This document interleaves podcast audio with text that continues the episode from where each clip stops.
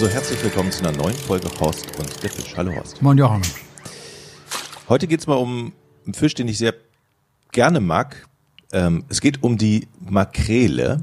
Und ähm, für mich, also meine erste Makrele, weiß ich noch, hat mir mein Vater mal aufs Brot geschmiert mit... Ähm, wie heißt das, wie heißt das weiße Zeug nochmal oben drauf?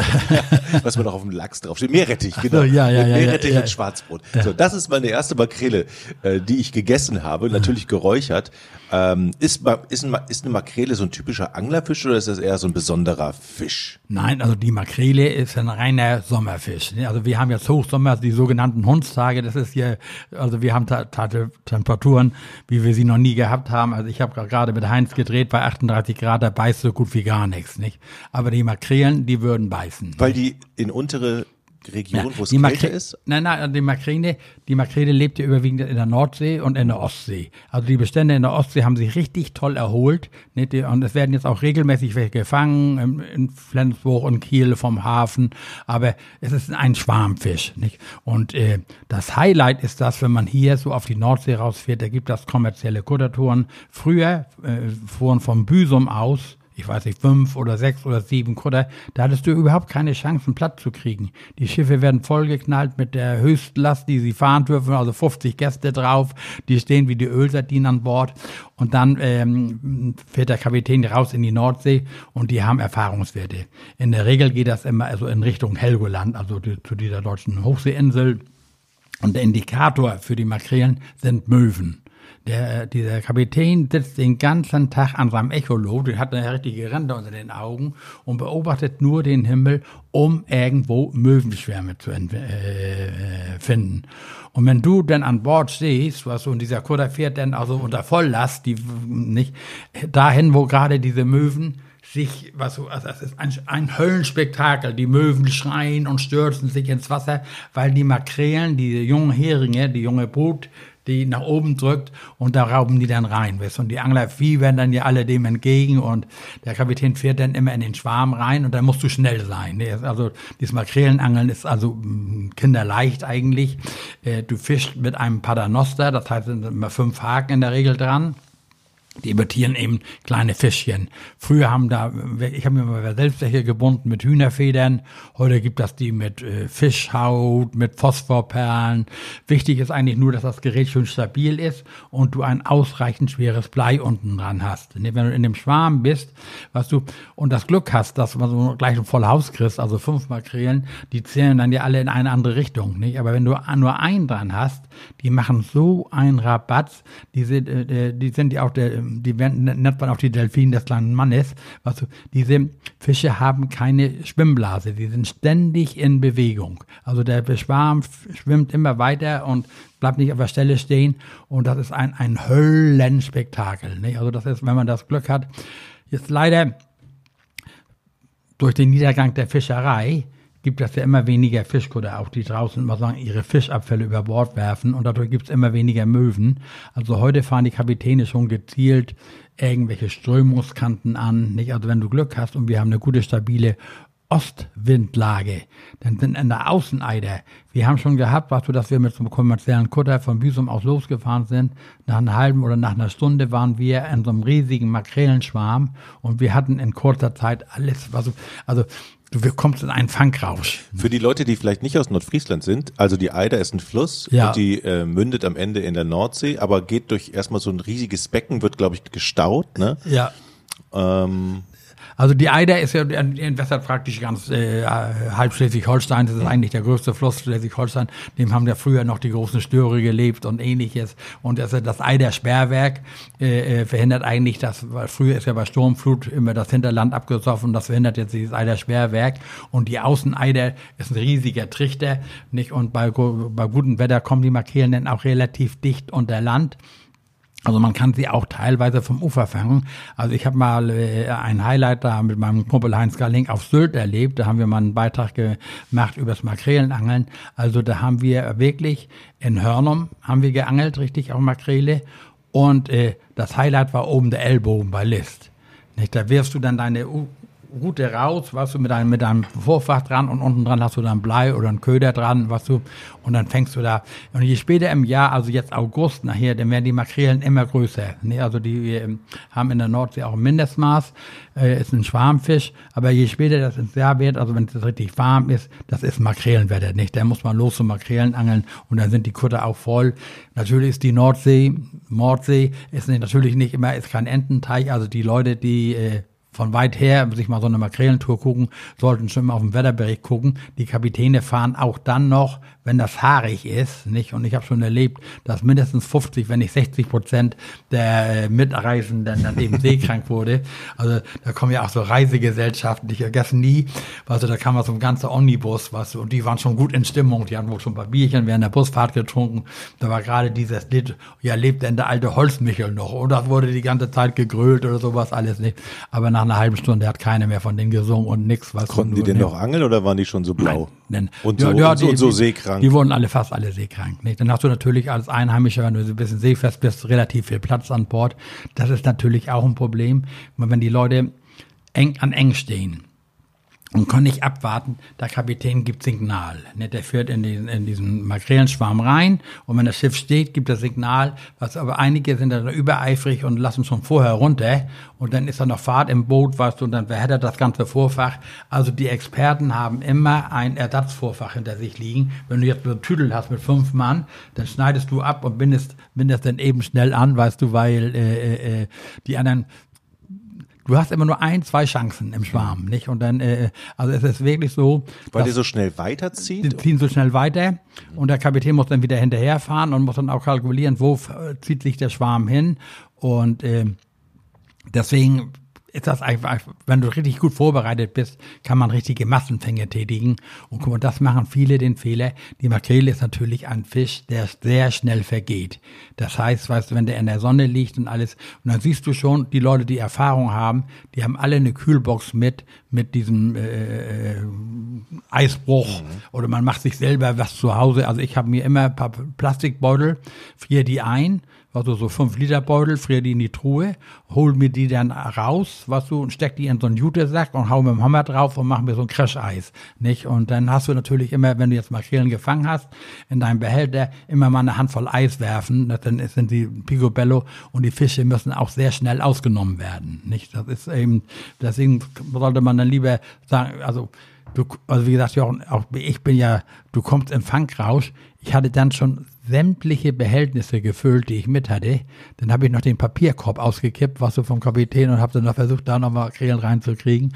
Und dann sitzt du nachher und hast in der 100 Makrelen oder mehr zum Putzen, nicht? Und das muss man eben auch alles ähm, bedenken.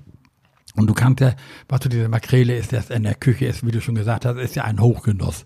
Klassisch ist ja, wenn sie, die werden warm geräuchert, aber auch was so die dicken Makrelen, die großen, die werden gefleckt. Das heißt, die werden vom Rücken aufgeschnitten, dann klappst du die auf und die haben dann den Vorteil, die kriegen dann mehr Rauch von allen Seiten. Also wenn du jetzt im Fischgeschäft gehst, dann gibt's ja eben diese runden Makrelen mhm. oder diese gefleckten, die vom Rücken aufgeschnitten werden, also nicht vom Bauch und dann werden die nur so von der Bauchseite aufgeklappt, dann hast du beide Seiten, die sehr viel Rauch Rauch kriegen und äh, das ist dann auch nochmal ein Hochgenuss. Aber ob du sie dünstest, bratest oder man kann in sauber kochen, also diese Makrele äh, lässt sich also wunderbar in der Küche verwerten. Ich habe immer noch so im Kopf, dass die auch sehr dünne Geräten hat und viel vielschichtige Geräten hat, dass man da echt aufpassen muss, wenn man sich die auf Ja, aber das, die ne? haben eben keine Epsilon-Gräten oder ähnliches, sondern nur diese an den Bauchlappen, die Gräten, wenn du die schön mit der Gabel hochhebst, also lassen sie sich wunderbar verwerten. Ne? Was ist denn die Makrele überhaupt für ein Fisch? Klar, es ist ein Schwarmfisch. Wie groß wird der?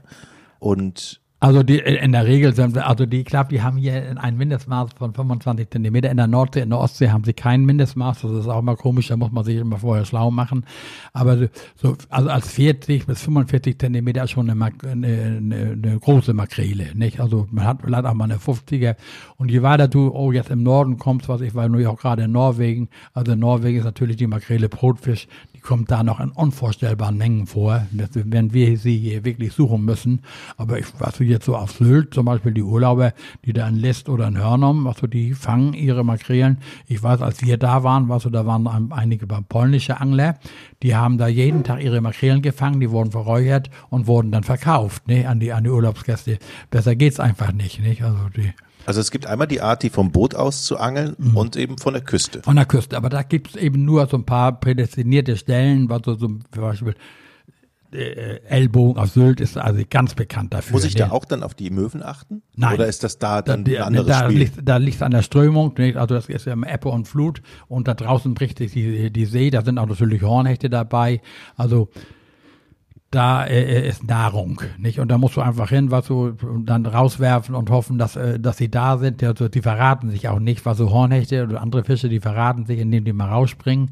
Die Makrele ist da. Die Möwen sind da natürlich immer ständig da, nicht? Weil da ist unheimlich viel Nahrung. Ich weiß nicht, ob du schon mal auf Sylt warst, oben am mhm. Ellbogen. Das ist lebensgefährlich. Also du darfst auf keinen Fall ins Wasser gehen. Da ist so eine harte Strömung und es ist gleich so tief, nicht? Also der äh, am, am Sockel, dass man da reinspült. Aber gemütlich ist das zum Beispiel in, in, in List, da ist ja diese alte ähm, äh, äh, Luftwaffenhafen, da hat, hat man ja mal so einen Wasserflugzeughafen gebaut, nicht? Und da ist eigentlich bekannt. Und da kannst du sie auch mit Pose angeln, auch so in Kiel im Hafen.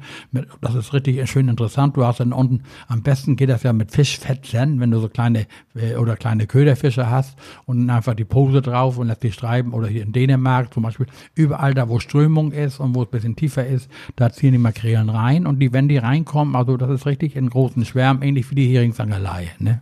Also theoretisch wenn ich das so überlege, ist es relativ sicher, dann auch erfolgreich zu sein.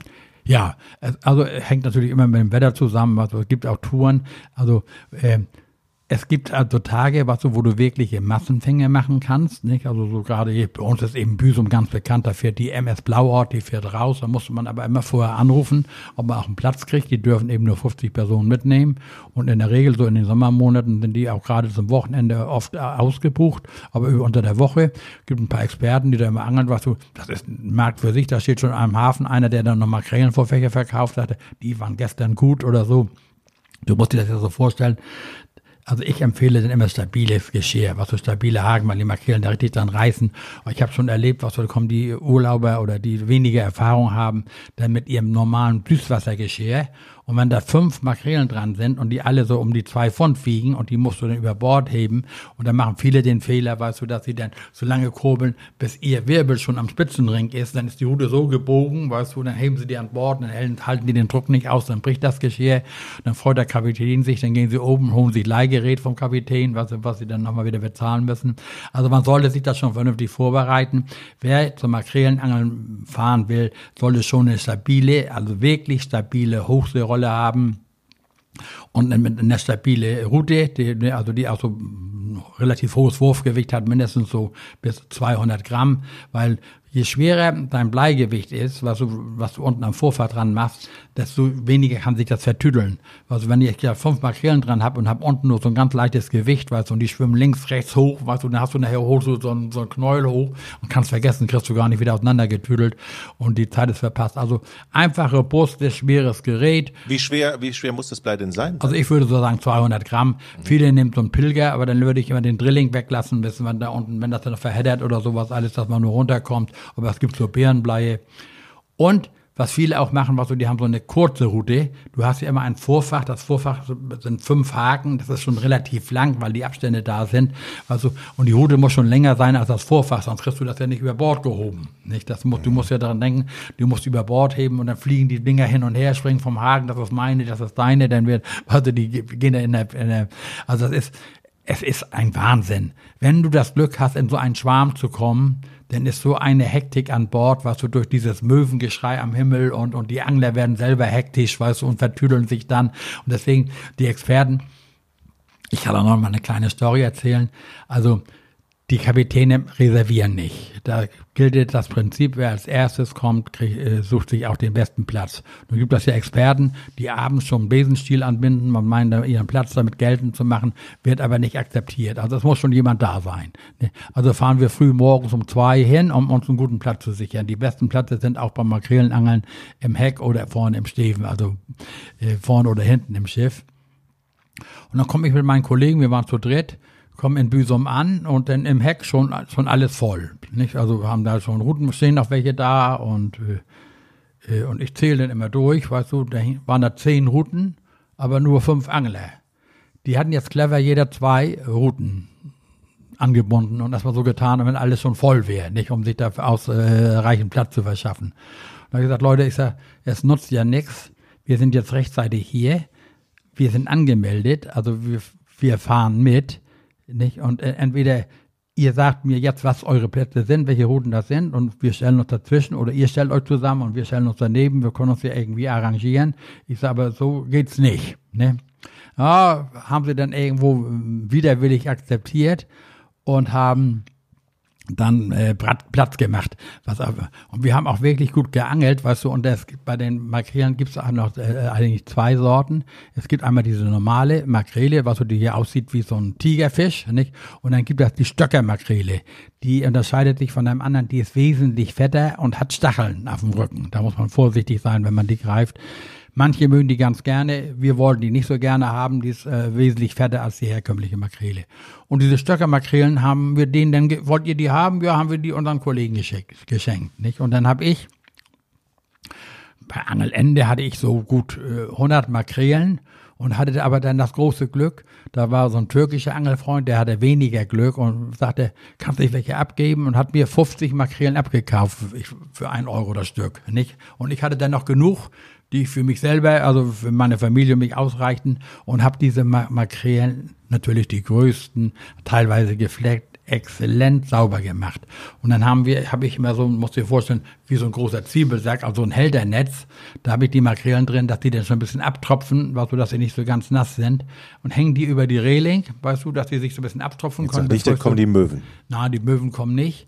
Aber ich bin dann reingegangen, habe mir mein Feierabendsbier geholt und wollte jetzt gemütlich ein Bier trinken, komm wieder, ist mein Heldernetz weg. Ich drehe mich um. Ich sage, habt ihr, habt ihr, habt ihr, hast wohl einen schlechten Knoten gemacht? Sagten die anderen. War weg. Ich bin ohne Makrele nach Hause gekommen. Ob ich nun einen schlechten Knoten gemacht habe oder, oder, die eine. haben gesagt, mhm. also, den Klugscheißer auf Deutsch gesagt, den werden sie mal zeigen, ich mal das Messer gegengehalten. Auf alle Fälle hatte ich jetzt, bin ich mit null Makrele nach Hause gekommen. Wer war das? ja, hat sich ja keiner gemeldet und war in Ordnung. Also es gibt ja auch so gewisses Konkurrenzdenken, wenn du an Bord kommst. Also ich merke schon, auf dem, auf dem Boot äh, hört es auf mit der Freundschaft, ne? mit der Angelfreundschaft. Ja, ja, also du weißt ja, wo wir, äh, dieses Konkurrenzdenken und äh, wie gesagt, sich erst einen guten Platz verschaffen. Man weiß dann ja auch gar nicht, was am besten läuft und was nicht gut läuft. Also die Möglichkeiten hat man da. Also wie gesagt, es ist schon für jemanden, also dieses Makrelenangel, die Leute kommen von weit her, reisen hier an, um diese Makrelen zu fangen. Aber wie gesagt, viele mhm. machen den Fehler, habe ich schon gesehen, die kommen dann mit blauen Plastiksäcken, stecken die Makrelen da rein und wollen die dann zu Hause sauber machen. So. Und das geht auf keinen Fall. Ne? Mhm. Die Fische müssen gleich unmittelbar nach dem Fang, müssen die äh, äh, erstmal schön kühl liegen, müssen sauber gemacht werden und auf alle Fälle ausgenommen werden. Ne? Sonst kann man die abends von der Grete schütteln und die kannst du nicht mehr verwerten. Ne? Ist denn das vergleichbar mit Dorschangeln? Also ist es, also man hält die Angel einfach nur rein, ja. lässt das Gewicht runtersausen. Ja. Das ist ja beim Dorschangeln genauso. Also es ist, wenn du, wenn du jetzt in dem Schwarm bist, ist es so, dass du, dass du einfach die runterlässt, was so wie gesagt, und dann eben erwarten, bis der Kapitän Signal gibt, dass nicht alles durcheinander ist. Und dann sind die natürlich von Vorteil, die eine etwas längere Route haben. Nicht? Also ich nehme dann lieber eine etwas längere Route, um über meine Mitbewerber halten zu können. Wenn die dann hinter einem Tüdel haben, dann kannst du noch über die hinwegreichen, weißt du, ein bisschen da äh, Wasser. Und selber auch da gilt Wasser lesen. Nicht? Guck mal, wenn du jetzt schnell bist und hast gesehen, wie der Schwarm zieht, und hast schon einmal hochgeholt, hast Glück gehabt, hast fünf oder vier Stück dran, die dann schnell versorgen und dann kannst du nochmal nachwerfen, sage ich immer. Was, ob das Schiff jetzt wegtreibt oder zutreibt oder so, das musst du so ein bisschen drauf achten. Und oft hast du das Glück, weißt du, wenn du jetzt mal wirfst und dann, weißt du, dann hast du ja ein bisschen, dann, dann fällt das ja nicht senkrecht runter, sondern mehr durch die Wassersäule so waagerecht, weißt du, nicht? Und dann hast du schon oft beim Absack, weißt du, die Fische stehen in allen Wassertiefen, also die stehen einen halben Meter, du siehst die manchmal im, beim klaren Wasser da im Wasser glitzern, wie die da hin und her kämpfen. Die kommen bis einen halben Meter unter die Oberfläche, was, weil die ja die, die, die Heringsbrut oder die Lotten oder die, wo sie hinterherjagen, die drücken sie ja nach oben und davon profitieren dann wieder die Möwen, die uns zeigen, wo die Makrelen sind. Aber ich könnte mir vorstellen, so eine Makrele, die ist jetzt, das ist, geht ja alles blitzschnell, die Ja. ist jetzt nicht so wie andere Fische, dass die sagt, okay, jetzt gucke ich mir den Köder erstmal an, sondern es geht zack, zack, Nein, oder? das geht zack, Und wenn zack. die einmal gebissen haben, sind die auch eigentlich dann dran, oder? Ja, ja, klar. Die sind dran und ziehen dann da und alles. Und deswegen, wenn du nicht vernünftiges Gerät hast, kriegst du das nicht gekurbelt. Was du, man unterscheidet ja zwischen Stationärrolle und Multirolle. Also ich selber bin ja Fischer für mein Leben gern mit diesen modernen geflochtenen Schnüren, die keine Dehnung haben. Aber zum Herings- und Makrelenangeln nehme ich immer noch die altbewährte monophile Schnur. Die hat eine gewisse Dehnung, weißt du, die hat so einen Puffer, dass die Fische, wenn die da herrubbeln und sowas alles, sich nicht gleich äh, vom Haken schütteln und sind auch steifer. Guck mal, Wenn ich jetzt mit meiner monophilen Schnur mal sagen, ich nehme eine gute 0,5 Millimeter dicke monophile Schnur und, und ziehe die auf und neben mir angelt einer mit einer dünn geflochtenen Schnur und wir haben Tüdel, der ist hoffnung- hoffnungslos verloren. Ich kann meine immer schnell abschneiden, neu anknoten, neues Vorfach dran und kann weiter angeln. Nicht? Das sind so Tricks, die man beherrschen muss. Also im Grunde genommen ist das eine ganz simple, einfache Angelei. Nicht? Also man braucht da nicht ans Gerät große Anforderungen stellen. Wichtig ist stabil, Ersatzvorfach dabei, Lappen dabei, Eis dabei, ein schönes Messer, gerade zum Ausnehmen. Wenn ich dann kommen die Leute mit ihren großen Filetiermessern und sowas alles. Du brauchst eigentlich nur ein schönes, scharfes, kleines Kartoffelschälmesser, weil die Fische sind ja nicht sehr dick, dass du die schön ausnehmen kannst. Und dann habe ich immer nachher noch eine Zahnbürste oder ähnliches dabei, um auch die Nieren, was du nochmal von der Grete, diesen dunklen Streifen aufzupuppen. Dann hat man schöne, saubere Fische und die kann man dann auch wunderbar einfrieren. Also portionsweise, du kannst sie ja nicht gleich alle verwerten, aber dann also eine frisch gebratene Makrele ist ja ähnlich wie ein Hering. Die kleinsten, die nehme ich immer gleich, was so, die werden gebraten. Nicht? Also das ist immer ein Hochgenuss und die großen werden dann eben geräuchert. Nicht? Aber räuchern, wo mache ich das denn? Ja, es gibt ja heute, was äh, für die Leute, die keine Räuchertonne, keinen Räucherschrank haben, gibt es ein wunderbares Allheilmittel. Es gibt sogenannte Tischräucheröfen. Ne? Das sind ganz kleine, äh, das sind Geräte, so doppelstöckige, muss, wie soll ich das erklären, du, wie so ein, wie eine Backform, also ein ovaler Ofen ist das, nicht? Der hat unten eine äh, Feuerstelle, die du mit Spiritus beheizt. Ne? Also das sind zwei kleine äh, Spiritus-Flammendinger drin unten, was so ein Stahlgestell, da sind unten zwei kleine Löcher, da kommen diese Spiritus-Dinger rein, die füllst du mit Spiritus und da drauf stellst du jetzt dann praktisch wie eine Bratpfanne, die ist nachher geschlossen, der, äh, deine Räuchertonne, die hat unten eine kleine Aussparung, da gibst du das Räuchergut, also in der Regel irgendwie Buchenmehl oder sowas rein. Und das kommt da rein. Da drauf ist dann so ein Rost, wo du die Fische legen kannst. Die, äh, die gibt's auch doppelstöckig. Dann kannst du da mal sagen, unten zwei oder drei und oben nochmal drei, je nach Größe, reinlegen. Also bis zu sechs Makrelen, würde ich sagen. Und dann kannst du diesen, wird der hermetisch abgeschlossen, nicht, äh, wird dann auf dieses Feuerloch gestellt und oben hast du so eine Luftzufuhr und dann machst du das nur an. Und in der Regel, was du glöst ja jetzt durch die Hitze, glöst ja dein Räuchergut. Und wenn die Spiritusflaschen, äh, Dinger ausgebrannt sind und du machst den Deckel auf, dann siehst du goldgelbe Makrelen. Kannst aber auch alles andere mit räuchern. Also diese Tischräucheröfen sind für jeden, der einen Garten hat, so ein Hobbyräuchern, der kann auch Würstchen und Fleisch und ähnliche andere Fische drin räuchern. Aber geht wunderbar. Wie lange müssen die da drin bleiben? Also ich sage, äh, äh, wenn du diese Spiritus-Dinger voll gemacht hast und die sind ausgeheizt, dann ist das, löst das noch ein bisschen nach. Also maximal eine halbe Stunde. Ach, so schnell geht das Ja, ja. Und dann sind die auch durch, was du, wenn du dann, äh, was wichtig ist, wenn man räuchert, diese sollten nach Möglichkeit trocken sein. Also du sollst die schon vorher ein bisschen abzupfen mit, mit Küchenkreppen und so, dass die nicht so nass sind, sonst platzt die Haut sehr leicht, ne, weil die heiß werden. Aber die, das ist ein Hochgenuss. Muss ich die Fische noch irgendwie behandeln? Äh, irgendwie Ja, da, Gewürze drauf, Ja, gibt's Pfeffer, ja- Salz, keine Ahnung. Irgendwas. Ja, jeder, der hat doch jeder sein Geheimrezept. Also das Karo einfach, ich sag einfach salzen. In der Regel machen wir uns eine Salzlauge, also so 50, 60 prozentige Salzlauge. Äh, lassen die Fische da über Nacht drin liegen, morgens raus, abspülen, räuchern. Aber man kann sie auch so räuch, äh, kalt räuchern, was wie früher. Einfach nur Salz einschreiben, in, auf die Bauchlappen draußen rum und sowas alles. Nachsalzen kann man immer nicht. Also man kann eigentlich den Fisch nicht übersalzen. Also wenn eine gewisse, wenn das Wasser eine gewisse Sättigung hat, eine Salzsättigung hat. Ne, und dann gibt es ja Leute, die machen noch Lorbeerblätter, äh, Thymian und was weiß ich alles da rein. Aber normalerweise Buchenholz und Salz. Mehr braucht der Angler nicht. Sehr gut. Das war die Makrele. Hm. Horst, vielen Dank.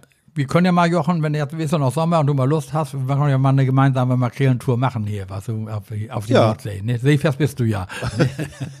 Ich, ich hoffe, ich bin noch seefest. Früher war ich auf alle Fälle. Gerne. Danke, Horst. Sehr gerne.